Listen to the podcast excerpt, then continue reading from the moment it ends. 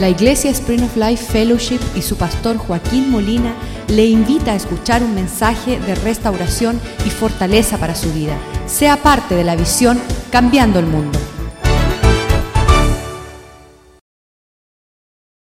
Gracias por tu amor. Te damos gracias por la oportunidad de estar en tu presencia. Te damos gracias por la salvación que hay en la sangre de tu Hijo, el perdón de pecados, la resurrección, el poder de tu Espíritu, la vida eterna. Pedimos que esta noche tu palabra sea lámpara para nuestros pies y una semilla de justicia para cosechar una, frutos que glorifiquen tu nombre, Señor. Que tu palabra sea una bendición para nosotros, un refrigerio, un despertar un fuego que quema, Señor, la hojarasca y todas las cosas que están en nuestra vida que no pertenecen. Pedimos una edificación en un fundamento sólido para poder edificar aquello que te agrada a ti, Señor con oro y plata y piedras preciosas, Señor. Cosas que cuando vienen el fuego no se corrompen y no se pierden, sino se purifican y se hacen más precioso cada vez más, oh Dios. Prospera tu palabra en nuestras vidas y ayúdanos a entender y caminar a la luz de tu palabra. Te lo pedimos en el nombre de Jesús. Amén. Estábamos empezando la semana pasada porque cuando hablamos de juicio, nadie, nadie le gusta el juicio. Estamos hablando de juicio, hay un versículo que dice, no me juzga porque Dios, eh, para que no te juzgue. Y, estamos siempre jugando con los términos bíblicos, pero empezamos la semana pasada a entender que el juicio es una, un atributo del carácter del sabio. El hombre sabio, el hombre espiritual, juzga todas las cosas. Anoche estábamos tratando de llegar a la alcaldía con mi hijo, estaba acompañándome y entramos por una área donde había construcción y yo le decía a mi hijo, estamos bien siempre y cuando no nos deslicemos a un hoyo. Estamos bien juiciosos en llegar a la alcaldía porque hay mucha construcción para no caer en un barranco. Entonces es bueno tener un juicio correcto. Es bueno juzgar las cosas de antemano y las personas que no caminan en un bien juicio, y yo había escuchado de, los jóvenes de tiempo del Antonio que decían, um, ese es un niño juicioso, ese es un muchacho que tiene una buena cabeza, él sabe juzgar bien las cosas y se le puede confiar. A mi hijo a los 16 años nunca pensé confiarle un carro, pero el hijo mayor mío es, bien juicioso, es bien tranquilo, es un hombre, es, es un comportamiento que es digno de poder confiarle unas decisiones y unas responsabilidades. Pero muchos de nosotros aborrecemos el juicio y le decimos a los que nos queda al lado, um, tú me dices esto, pero tengo otra opinión. Tengo una diferencia de opinión y eso es un peligro porque muchas veces vemos que lo estamos haciendo con Dios. Dios viene, dice, hay problemas y tú dices, estoy bien. Hay una situación que urge tu atención y tú dices, voy a dormir un rato. Entonces, para las personas que son así, en 1 Samuel 28, versículo 6, dice que cuando Saúl menospreció el consejo de Dios, no quiso saber lo que Dios quería, dice, consultó él al Señor, pero el Señor no le respondió ni por sueños, ni por Urim, que era una, una una medida establecida por el Señor, ni por profetas. Porque una persona que está buscando el consejo de Dios, ya Dios no le está hablando? ¿Y sabes por qué? Porque ha menospreciado el consejo de Dios. Ya como no atendiste en el día y la hora de mi advertencia, pues lo único que queda es una destrucción repentina guerra avisada los mata a todos los que no escuchan. Entonces Dios quiere que entender que hay épocas en nuestras vidas donde Él está advirtiendo, advirtiendo, advirtiendo y nosotros se dice, yo tengo otra opinión, yo tengo otra opinión, yo tengo otra opinión, yo tengo otra opinión. Y ya Dios te deja de hablar y te deja de mandar la bendición de aquellos que te hablan de parte de Dios. Y cuando tú te encuentres en esa gran oscuridad porque rechazaste el consejo de un sabio juez, lo único que queda es el próximo versículo donde Saúl, ya que Dios no le hablaba, entonces Saúl le dijo a uno de sus criados, búscame una bruja que tenga un espíritu de adivinación para que yo vaya a ella por medio de ella y le pregunte. Entonces ya no quiero escuchar la palabra de Dios, no quiero ser cristiano, no quiero escuchar el pastor, es muy radical, es muy intenso, me voy a buscar una buena madrina. Voy a buscar una santera. Voy a tratar de tirar cocos y caracoles y voy a intentar a indagar espíritus engañosos. Que nos dirá mentiras por cuanto no hemos amado la verdad. Y eso es, es algo horrendo. No quisiera caer en esta situación. Que yo, habiendo tenido el sabio consejo del Señor, me entregue a espíritus engañadores. Una mujer en una cueva que tenía espíritu de adivinación. ¿Cuántos quieren apuntarse para esa cita? Ninguno. Jueces capítulo 2, versículo 16. Dios a su pueblo levantó jueces, hombres sabios para librarles, versículo 16, para librarles de las manos de aquellos que venían a despojar. Deje que una persona te pueda dar un sabio consejo. Las mujeres deben ir a consultar y buscar el consejo de mujeres sabias, que tengan un don de discernimiento y de juicio sano. Las jovencitas hoy día corren cada una Ah, para la casa de la otra a buscar el consejo, menospreciando el consejo de las ancianas. La Biblia bien dice que las jovencitas vayan a las ancianas y puedan escuchar sabiduría. Para librarles de aquellos que venían a despojar. Cállese, cállese, cállese, cállese. Yo sé lo que estoy haciendo. Lo quiero tanto. Y dice que el amor es ciego. Y los sentimientos engañosos. Sí, pero mi corazón me lo indica. Tu corazón más perverso que cualquier otra cosa, dice Jeremías 17:9. Vamos a leerlo, bien rapidito.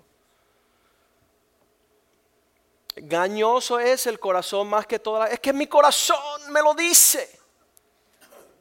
Mi corazón me lo dice, me lo es más engañoso que todas las cosas perverso. En inglés dice depravado. Profundidades de la maldad. ¿Quién lo conocerá? ¿Quién sabrá? Jueces 2.17, Dios levantando jueces para librar a su pueblo como cosa buena, pero tampoco oyeron a sus jueces, sino que fueron tras sus propios deseos a servir a dioses ajenos los cuales adoraron, se apartaron pronto del camino que anduvieron aquellos que le enseñaban sus padres, obedeciendo los mandamientos del Señor, y ellos no hicieron así, versículo 18. Y cuando Jehová les levantaba jueces, Jehová estaba con el juez y los libraba de la mano de los enemigos todo el tiempo de aquel juez, porque Jehová era movido a misericordia con los gemidos a causa de los que oprimían y afligían su pueblo. Versículo 19.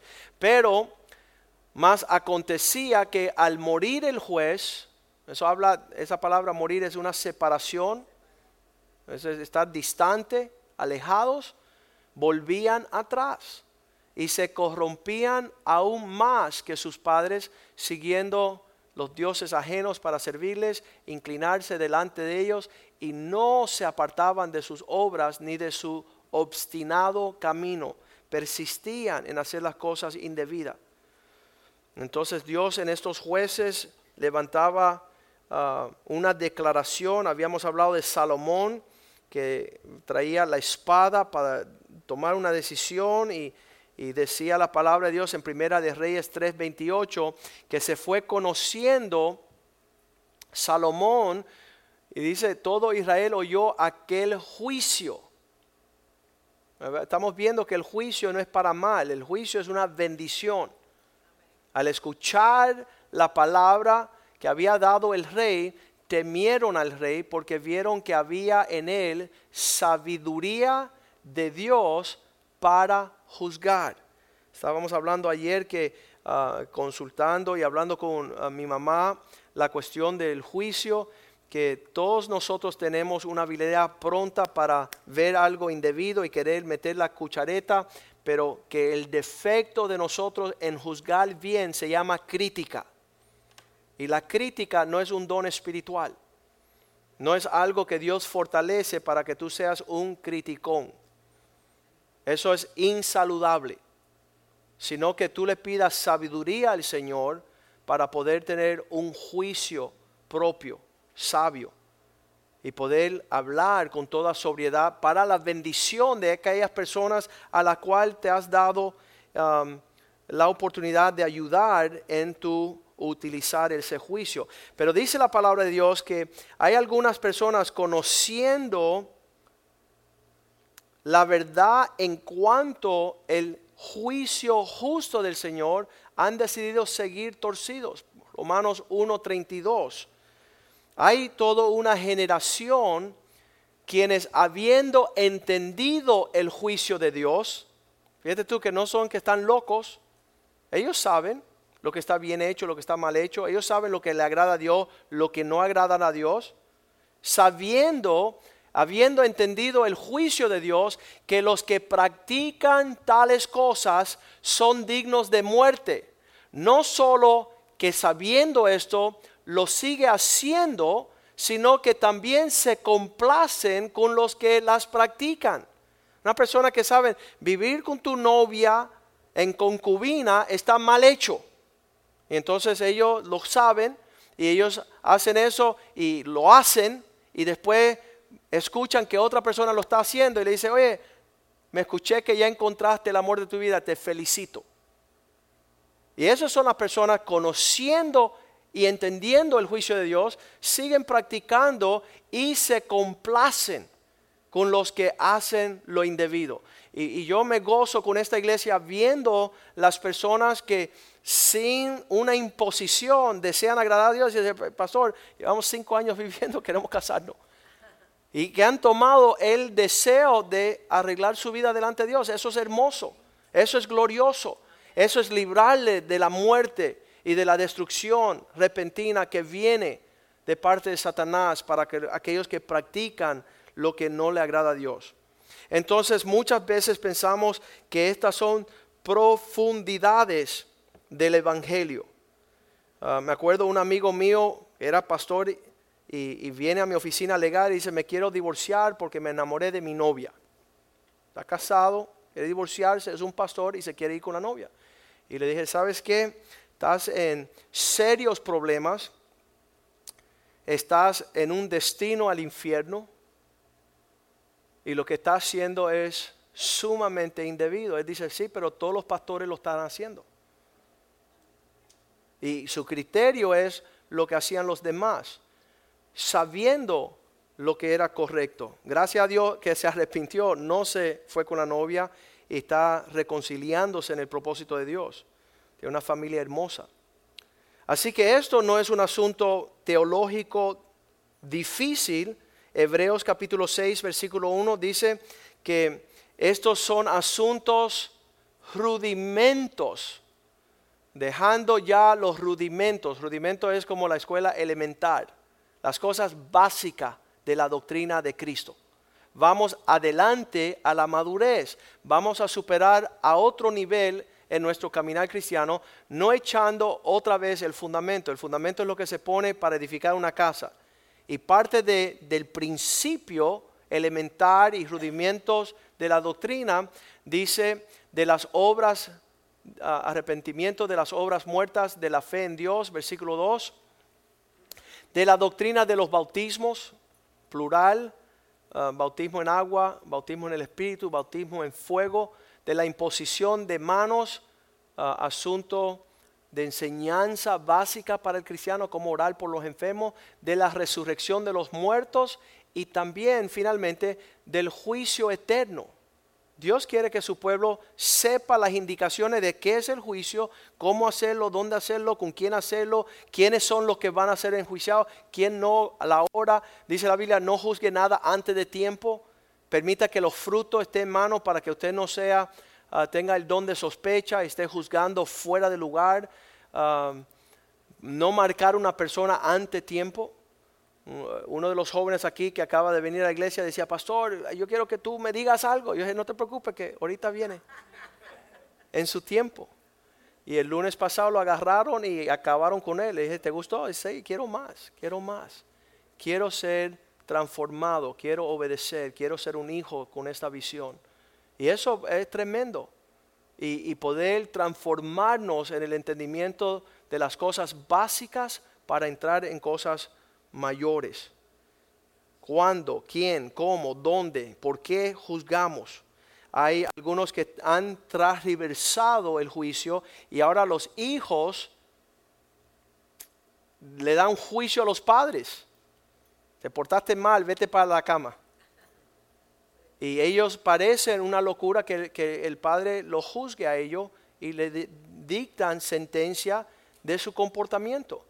Y a una de las jóvenes le dije esta semana, tú lo que tienes que hacer es pedirle perdón a tu mamá, arrepentirte y decir que no lo vas a volver a hacer, no acusar a tu mamá de que tu trauma es la situación tuya, no.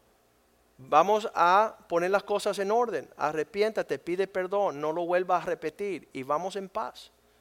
Pero si no hay arrepentimiento, no hay el pedir perdón, entonces está boca abajo toda la construcción y no hay un buen fundamento.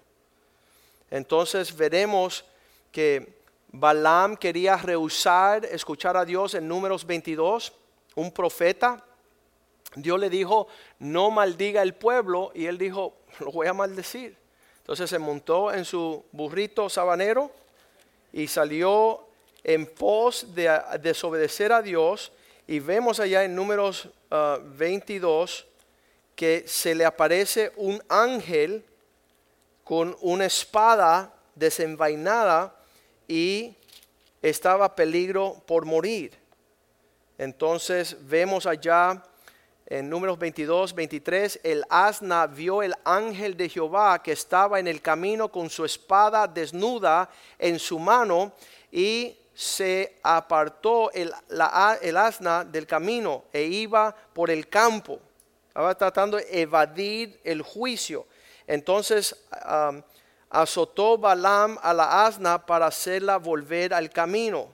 Pero el ángel de Jehová se puso, versículo 24, en una senda de viñas que tenía pared a un lado y pared al otro. Y viendo, versículo 25, Viendo el asna, el ángel de Jehová se pegó a la pared y apretó contra la pared el pie de Balaam y volvió a azotarlo, azotarla. Versículo 26, y el ángel de Jehová pasó más allá y se puso en un angosto donde no había camino para apartarse ni derecha ni a izquierda. Y viendo el asna, el ángel de Jehová se echó debajo de Balaam y Balaam se enojó y azotó el asna con, una, con un palo. Entonces Jehová abrió la boca de la asna, la cual le dijo a Balaam, ¿qué te ha hecho que me azotas estas tres veces? Y Balaam respondió a la asna, porque te has burlado de mí, ojalá tuviere espada en mi mano, que ahora te mataría. Y el asna dijo a Balaam, ¿no soy yo tu asna? sobre mí has cabalgado desde que tú me tienes hasta este día. He acostumbrado a hacerlo así contigo. Y él respondió, no. Entonces Jehová abrió los ojos de Balaam y vio el ángel, versículo 31, de Jehová que estaba en el camino y tenía una espada desnuda. Y Balaam se tiró postrado al, a lo que es la tierra, hizo reverencia y se inclinó sobre su rostro. Cuando veía la espada, y oye, triste que nosotros tenemos que estar en aguas hirviendo caliente para decir, ay, ay. Y mientras tanto estamos sobre nuestra torpeza en camino de juicio. Y donde van a, a, cortarnos la cabeza y no nos damos cuenta que Dios tenga misericordia y se cruce a tu vida un burro predicador que te advierta antes de que venga tu caída. Porque te van a arrancar la cabeza hasta por ahí por los tobillos.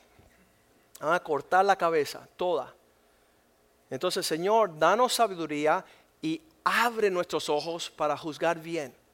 Porque nadie, y, lo dice un, un, un versículo en, en Job, que ahorita no lo tengo, pero dice, ¿quién se ha librado de contrarrestar el Señor? ¿Quién ha sido ese hombre que se ha escapado libre sin consecuencia que ha decidido echarle su pelea al Señor? No existe. Pero seguimos intentando esa actitud. Y, horrible que muchas veces ah, son los problemas que nos hacen movernos un poco más cerca al propósito de Dios. Lucas 19, 41 dice el Señor, si tuviese buen juicio, dice que viendo la ciudad empezó a llorar. Yo estoy seguro que el Señor viendo lo que Satanás tiene como el plan de destrucción para vuestras vidas, sus lágrimas empiezan a correr. Y eso es lo que aconteció cuando Jesús llegó cerca a la ciudad y verla empezó a llorar sobre ella, versículo 42, y le dijo, si también hubiese discernido, conocido los momentos este tu día, lo que es para tu paz, si tú tienes la capacidad de abrir los ojos y acercarte al consejo de Dios para recibir el sabio juicio de Dios, concerniente tu prosperidad y tu paz, más ahora está encubierto de tus ojos. No pudiste acercarte a percibir lo que estaba aconteciendo. Versículo 43 dice, porque vendrán días futuros cuando tus enemigos ya te tendrán rodeado con vallado, te van a sitiar y por todas partes te estrecharán. Versículo 44 y te derribarán a la tierra y a tus hijos dentro de ti y no dejarán piedra sobre piedra por cuanto no conociste, no percibiste, no tomaste medida y juicio del asunto presente, el tiempo de la visita del Señor. ¿Cuántos están disfrutando esta noche diciendo, Señor, quiero ser conforme tu carácter? Quiero crecer, quiero ya dejar de, de tanta bobería, quiero dejar de ser un inmaduro. Entonces, importante, Cristo viendo a su pueblo en Mateo 13, 15, dice, al no tener convicción, porque el corazón de este pueblo se ha engrosado y con los oídos oyen pesadamente y han cerrado sus ojos. Le digo a una persona, si tú pierdes la sensibilidad de tu corazón para el de Dios, si ya tus oídos están bloqueados y tus ojos están cerrados, ¿cómo vas a juzgar? ¿Cómo te vas a librar? Dice, para que no vean con sus ojos y oigan con sus oídos, ni con su corazón puedan entender y se conviertan. Esa palabra significa cambien de rumbo, para que yo los sane, para que venga un bálsamo, para que venga algo hermoso de parte del Señor. Y entonces queremos ser ese pueblo dispuesto de escuchar a Dios y, tratar con estos asuntos. Salmos 75, ah, 7. La palabra de Dios ha delegado toda autoridad de juicio sobre el Dios de la creación, mas Dios es el juez, a este humilla y a aquel enaltece. Personas que siempre están buscando la razón por la cual no están prosperando ni siendo bendecidos, tienen que decir, Señor, trata conmigo.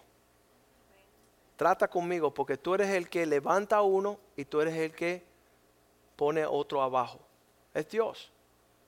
Y hay personas que están peleados con su sombra, con su suegra, con su vecino, con todo el mundo, porque no hayan cómo juzgar bien la situación. Un hombre casado tres veces, amigo mío, y, seguía sin juicio. Cada vez que había un acontecimiento, se levantaba, se iba a la corte, se divorciaba. No quería saber cómo hacer las cosas correctas para convivir en paz. Entonces, ah, Dios es el juez, el que humilla y el que enaltece. Ah, leamos el Salmo 26, donde David tiene la actitud de decir, pues ya que Dios es el juez, pues que me venga a juzgar, que venga a señalarme áreas de mi vida para yo corregirlas. Salmo 26, versículo 1, la oración, júzgame, oh Jehová. ¿Cuántos se atreven a hacer eso? Señor, señálame, enséñame que, quién soy. ¿Y, qué tal, cuál es la motivación, las intenciones? Las cosas me van pesadas, estoy angustiado, estoy cansado, estoy cargado. Muéstrame, júzgame, señálame, dibújame dónde está el lindero, porque yo quiero andar rectamente y en mi integridad he andado confiando a sí mismo en Jehová sin, no quiero jugar juegos, no estoy tambaleando, no estoy jugando. Versículo 2, él dice, de pies de, cabeza a pies. Júzgame, escudriñame, oh Jehová, pruébame, examíname, tírame un x-ray. No solamente quiero ver lo de afuera, quiero ver realmente qué está guiando mi vida. Porque si no es el Espíritu de Dios, no puedo esperar una cosecha de paz. Si estoy siendo guiado por otros sentimientos, examíname Dios, tírame un x-ray y confróntame con esa situación. Examina mis íntimos pensamientos y mi corazón, versículo 3. Porque tu misericordia están delante de mis ojos y ando en tu verdad. Sabes que todo lo que conlleva poder ah, hacer juicio en el Isaías capítulo 11 no era según lo que tú ves con los ojos físicos, ¿verdad? Engañoso es la carne más que todas las cosas lo que vemos por afuera no es lo que trae el coco, ¿verdad? Vamos a ver eso en el en Isaías 11:3 y le haré entender diligentemente el temor del Señor, que es el principio de la sabiduría, para no juzgar según la vista de sus ojos. Oye, si estás tomando una decisión por lo que ves, es preferible ser ciego. Es mejor que Dios te dé una vista por lo que no ves y te enseñe un poco más la profundidad de lo que tienes al frente. No juzgará según la vista de sus ojos, ni responderá, arguirá por los que oigan sus oídos. Muchas veces vienen cosas, pensamientos, palabras y, ay, qué lindo, ay, qué suave, ay, qué hermoso. Y tú no juzgues por lo que ves ni por lo que escuchas, sino llévalo más profundo como Dios desea. Versículo 4, si no juzgarás, sino que juzgará con justicia a los pobres y aguirá con equidad por los mansos de la tierra y herirá la tierra con la vara de su boca y con espíritu de sus labios matará al impío. Entonces, tantos problemas. Um, en el desarrollo de mi vida como un joven curioso e impulsivo, tantas veces sufriendo por apresurarnos, por hacer las cosas ante tiempo, sin, averiguar, sin, sin poder buscar consejo sabio. Hacemos de esas personas que sepamos que Dios declara su justicia desde los cielos. Salmo 56 dice, los cielos, de allá viene la declaración de lo que es recto. No le pregunte a tu vecino. No le pregunte a, una persona canal. Bienaventurado el hombre que no anduvo en consejos de personas que no consulta con el Señor, sino que los cielos declaran su justicia, porque Dios es el juez. Dios es que va a traer una soberana ah, respuesta. Anoche estaba hablando con uno de los hermanos en la iglesia dice, eso nunca se va a saber, ¿no? Yo le voy a decir al Señor que te lo muestre, porque Él es omnipotente. Y Dios todas las cosas las saca a la luz. Dios todas las cosas las descubre. Y no podemos huir de su espíritu sobre la tierra. Nuestra preocupación es que Dios juzgue bien y Abraham en Génesis 18, 25, cuando Dios le dijo a Abraham que iba a haber penalidad y juicio, castigo sobre la ciudad de Sodoma, la preocupación de, Abraham era que él juzgara rectamente, lejos de ti el hacer tal que hagas morir al justo con el impío y que sea el justo tratado como el impío. Nunca tal hagas, pues tú eres el juez de toda la tierra, no has de hacerlo lo que haces con justicia, no, no lo vas a hacer como es debido. Y, vamos a, dictar eso, algo que, que de verdad ha sido una bendición para mi vida. Cuando ya dejo de tratar de justificar cualquier circunstancia para acomodar lo que yo veo y lo que yo siento y lo que yo creo, sino decir, Señor, tú siempre eres justo en tu juicio. Y eso lo dijo David en el Salmo 51, cuando él dice, Señor, para que seas tenido por justo cuando tú declaras tu palabra. ¿Ya? Dios no está hablando por hablar. Y Dios no tiene necesidad que tú te hagas un religioso, ni tampoco esta noche es una clase de teología. Sino ahí está versículo 4, contra ti contra ti solo he pecado, Salmo 51, 4, y he hecho lo malo delante de tus ojos para que seas reconocido justo en tu palabra y tenido por puro en tu juicio. ¿Cuánto, cuánto escucharon la justicia del Señor? Escucharon la palabra del Señor, pasa unos meses, tú decías, eso no tiene sentido, eso, eso y después viene todo el cine de los acontecimientos y tú tienes que decirle, Señor, perdóname. Porque a la hora que tú estabas juzgando, yo estaba opinando. A la hora que tú estabas señalando, yo estaba jugando, estaba menospreciando. Y se dio cuenta David y tuvo que declararlo y espero que después de esta noche usted también tenga esa misma declaración. Que el Señor te, ah, sea tenido por puro, ah, transparente cuando Él nos habla. Muchas veces queremos juzgar de ante tiempo, pero David aprendió, versículo 1 Samuel, lo que es 24.12, 1 Samuel 24.12, cuando estaba siendo perseguido por Saúl, David le decía, yo puedo tomar los asuntos en mi mano, él era diestro, un guerrero, él podía tumbarle la cabeza al rey, pero él dice, no, yo voy a permitir que Dios sea el que haga el juicio. Juzgue el Señor entre tú y yo. Y véngame de ti, Jehová, pero mi mano no será contra ti. Esa es la mejor forma de dejar que las cosas caigan por su propio peso. A mí me encanta, porque así no cometo un error, porque no, no, sé, no tengo la compasión que tendrá el Señor. Y el Señor cuando yo quiero tomar una decisión, el Señor lo deje correr y correr y correr. Y el Señor, mátalo ya. Y el Señor dice, no. El Dios espera los tiempos y es amoroso y compasivo. Y, por eso que es bueno decir, como dijo David, pongo este asunto en las manos del Señor para que Él trace la línea. Y yo, yo estoy en paz porque Él tiene un juicio correcto.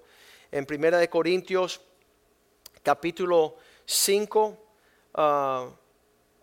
Pablo, versículo 11, le habla a nosotros, a los creyentes, que más bien os escribo que no os juntéis con ninguno que se dice cristiano, pero sigue en el pecado de la fornicación, sigue avaro, idólatra, maldiciente, borracho, ladrón.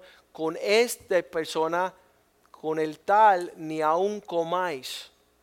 No te sienta a, a, convivir con una persona que está por recibir un juicio de parte del Señor. Versículo 12, porque ¿qué razón tendría yo para juzgar a los que están fuera? Los que están fuera de la iglesia, ellos ah, tienen su propio juez, lo vamos a ver ahora, pero no juzgáis vosotros a los que están dentro. En la iglesia nosotros tenemos que trazar líneas y decidir situaciones. Una persona llegó aquí hace unos años y decía que era cristiano y empecé empezaba a pedirle préstamos a los hermanitos. Oye hermanito, tengo un crisis en mi casa. Si fuera tan amable y tan cristiano como dices que eres, te vi cantando bien fuerte, préstame cinco mil dólares. Y ahí fue el primer cinco mil dólares. A la semana, al mes, sin pagar esa deuda, le venía otro hermanito, hermanito, aquí nos despojó 25 mil dólares. Ya cuando iba por la quinta familia, lo llamé y le dije, ven acá, hermanito torcido. Se me hace que tú eres una oveja que necesita estar en cuarentena. O sea, parece que tienes diarrea. estás enfermito. Pero quizás seas un lobo y estás devorando al pueblo. Si tú le pides a una persona más cinco mil dólares, ya voy a saber que eres un lobo. Y no habían pasado cinco días que nuevamente vino un hermano y dice, no, yo no sabía, no escuché nada, y pidió otros cinco mil dólares y se le echó de la congregación. Y es para nosotros el juzgar a aquellos que están dentro de la casa del Señor. Y versículo 13 dice, más Dios, porque a los que están afuera, Dios los juzga. Ellos tienen un trato fuerte de parte de Dios y yo advierto a las personas que están afuera haciendo su maldad que tengan mucho cuidado, porque Dios está eh, pidiendo al hombre a cuentas fuera de la casa de Dios. Quitad pues a ese perverso de entre vosotros. La iglesia de Corintios no quería trazar una línea y ellos pensaban que eran súper espiritual soportando la maldad de uno que se acostaba con la esposa de su papá. Y entonces decía, no, hay que ayudar al hermanito, hay que ayudar al hermanito. Y Pablo decía, oye, saca ese perverso de entre vosotros. Y era un juicio que, que, era serio. Es decir, lo de afuera, Dios se encargará de ellos. Lo de adentro es nuestra responsabilidad. Versículo 14. Dice la palabra de Dios. no, vamos a ir al, al, al 6, capítulo 6, perdón. Versículo 1. 1 Corintios 6, 1 se supone que no vayamos. Os, ¿Osa alguno de vosotros cuando tiene alguna contra, con, algo contra ir a juicio delante de los injustos y no delante de los santos? Usted tienes un problema con el hermano de la iglesia, en vez de arreglar cuentas entre ustedes que dicen ser cristianos, se van a un juez impío que va a hacer justicia. Qué vergüenza. Versículo 2. ¿O no sabéis que los santos han de juzgar al mundo? La iglesia, Dios la pone en una autoridad para poder. Y si el mundo ha de ser juzgado por vosotros, sois indigno, no son competentes de juzgar cosas muy pequeñas, tomar decisiones. Obvio que sí, versículo 3. ¿O no sabéis que hemos de juzgar aún a los ángeles? Ah, van a haber tribunales en el cielo. Nosotros la iglesia seremos ah, participantes de, tomar decisiones. ¿Cuánto más las cosas de esta vida? Las cosas eternas las tenemos que entender y juzgar. ¿Cuánto más lo sencillo de esta vida? Versículo 4. Si pues tenéis juicio sobre cosas de esta vida, ponéis para juzgar a los que son de menor estima en la iglesia Versículo 5. Para avergonzaros lo digo, pues que no hay entre vosotros sabio, ni aun uno que pueda juzgar entre sus hermanos.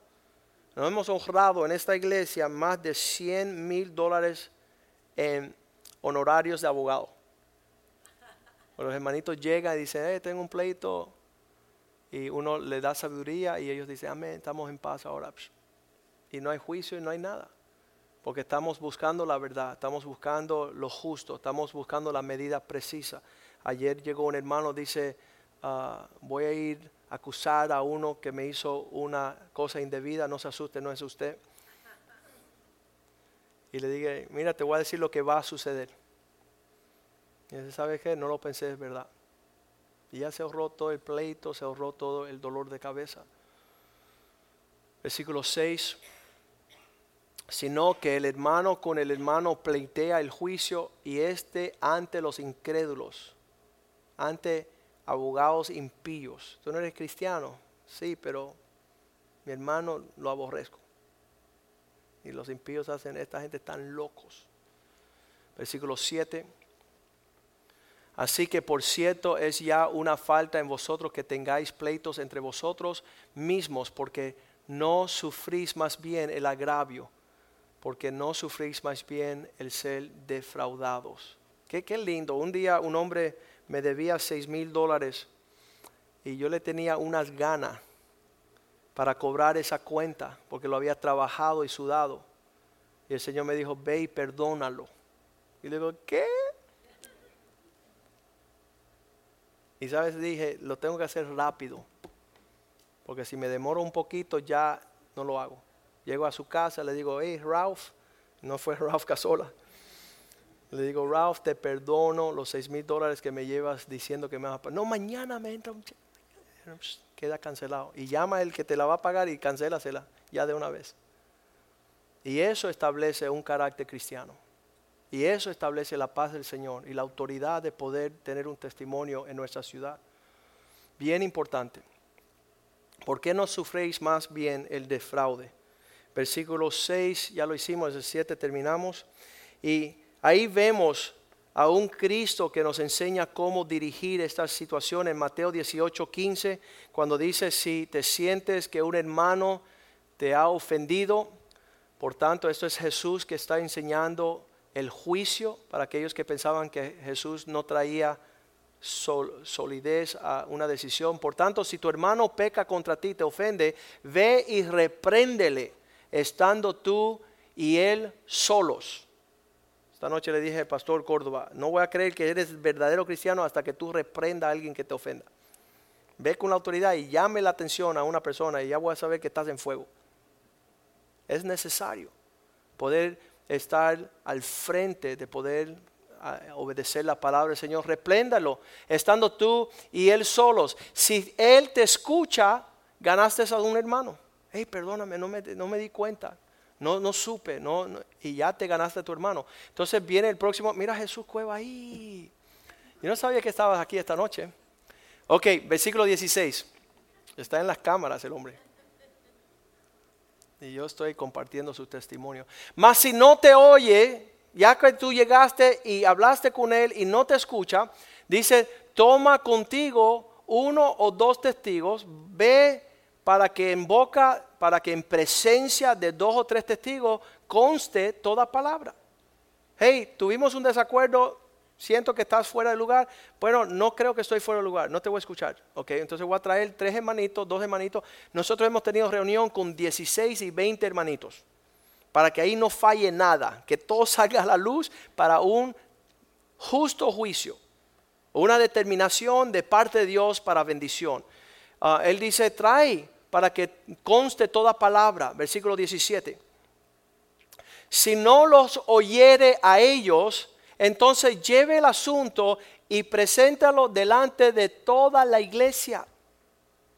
Y hemos tenido reuniones así, llenas el, el, auditorio, y hemos decidido exponer una cosa para que la iglesia diga cuál es la mente de Cristo, la sabiduría de Dios, el orden del Espíritu de Dios para que dicte sentencia. Y lo próximo que sucede dice, y si no escucha la iglesia, ustedes pueden creer que hay hermanitos que tienen todo el consejo de Clarita, todo el consejo, el peso de ese precioso consejo, todo el consejo de Julio, la sabiduría de un profesor sagaz, deseoso de dar palabra, temeroso, toda la sabiduría de Julieta, del doctor Molina, del pastor Rivera, la experiencia de 40, 50, todo en un cuarto dictando sentencia y uno por uno en lágrimas, diciéndole, hermano, te va a comer el mismo diablo, te va a tragar el león, estás en una cueva profunda. Y cuando todo el mundo llorando, quebrantado, da su corazón, el corazón de, de Dios y la persona diga, si lo tuviera que hacer de nuevo, lo hago igualito. Entonces ya la palabra de Dios dice, tenerlo por no cristiano. Tenerlo por una persona que no aprecia el valor del peso del pueblo de Dios. Tenerlo por publicano, por una persona que tiene otros intereses, tiene otras prioridades.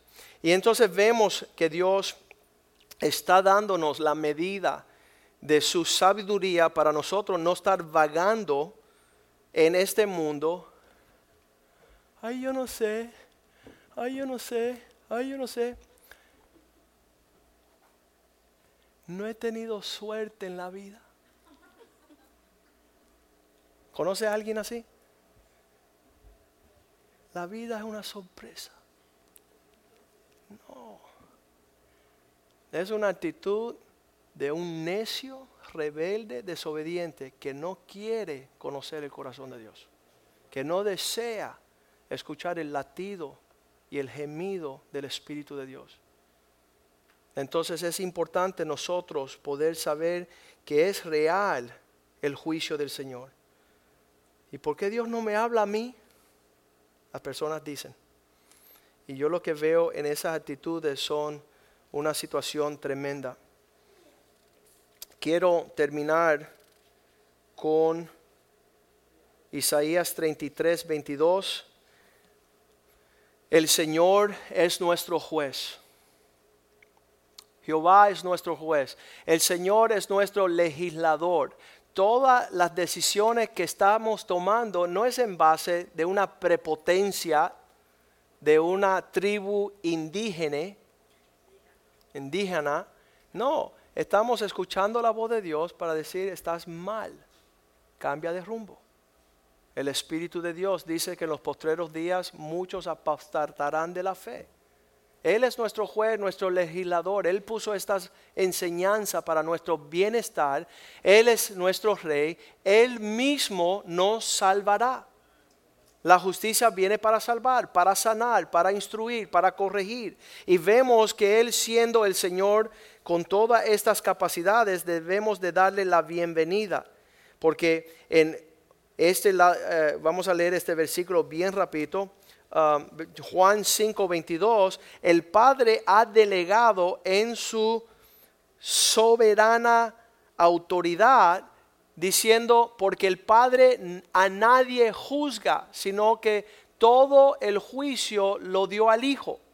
El Padre teniendo potestad, le pasó al Hijo, para que el Hijo fuese el que tuviera el juicio, Jesucristo, su vida, su, su historia, sus enseñanzas. Y él estando aquí, Juan 12, 48 dice, si, si alguno escucha, no, perdón, vamos al 23, Juan 5, 23, porque es bien importante esta parte que dice, ah, el que me, para que todos honren al Hijo como honran al Padre. El que no honra al Hijo, no honra al Padre que lo envió. Si el juicio pasó del Padre al Hijo, el Hijo representa el juicio del Padre. Y después el Hijo dice, yo, mi palabra, Juan 12, 48, si, si alguno escucha mi palabra, el que me rechaza, el que me rechaza y no recibe mis palabras, tiene quien le juzgue. La palabra que he hablado,